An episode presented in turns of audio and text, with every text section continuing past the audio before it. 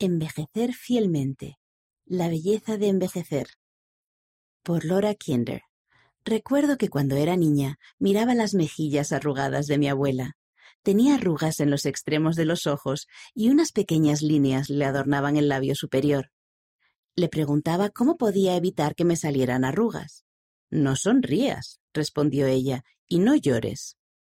Seguí su consejo, por un día, pero luego me di por vencida. ¿Cómo podría alguien vivir sin sonreír ni llorar?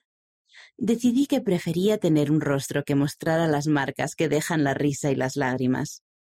En el libro de Mormón, leí enseñó a su hijo Jacob que estamos aquí, en la vida terrenal, para tener gozo, pero también enseñó que para conocer el gozo debemos experimentar el pesar. He podido ver la evidencia tanto del gozo como del pesar labrada en el rostro de quienes han vivido la vida. Sus rostros reflejan la historia de su vida. Estoy de acuerdo con la persona que dijo los ancianos hermosos son obras de arte. Con la edad, algunas personas desarrollan un carácter que los hace extraordinarios.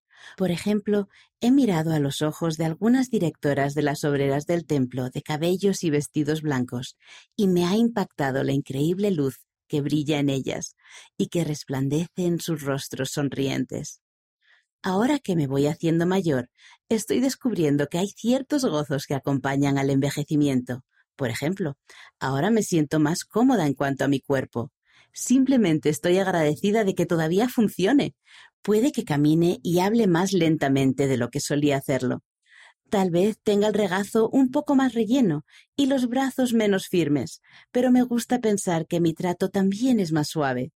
Sé que aún puedo seguir progresando y aprendiendo, que cualquier principio de inteligencia que logremos en esta vida se levantará con nosotros en la resurrección. Así que espero con ansias las lecciones que todavía puedo aprender. Es más, Puedo ayudar a otras personas, por ejemplo a mis nietos, a aprender de las anécdotas de mi vida que comparto con ellos. Mi esposo y yo somos incluso más capaces de aceptarnos el uno al otro y de saber que todavía podemos aprender y progresar juntos también. Nuestro matrimonio se ha enriquecido a causa de las tormentas que hemos pasado juntos. Nuestros hijos han crecido y nos enorgullecen o nos preocupan, dependiendo del día, y nuestros nietos nos brindan literalmente gozo y regocijo. Y con la edad, somos más conscientes de que la vida terrenal no dura para siempre. Este es el momento de hacer las cosas que deseo hacer. Si no es ahora, ¿cuándo? He aquí, el día de esta vida es el día en que el hombre debe ejecutar su obra. Ojalá que con la edad nos demos cuenta de que este es el momento de decir las palabras que no hemos dicho, de sanar relaciones y de lograr las metas que tenemos pendientes. A medida que me hago mayor, pienso en el legado que dejaré a mi posteridad.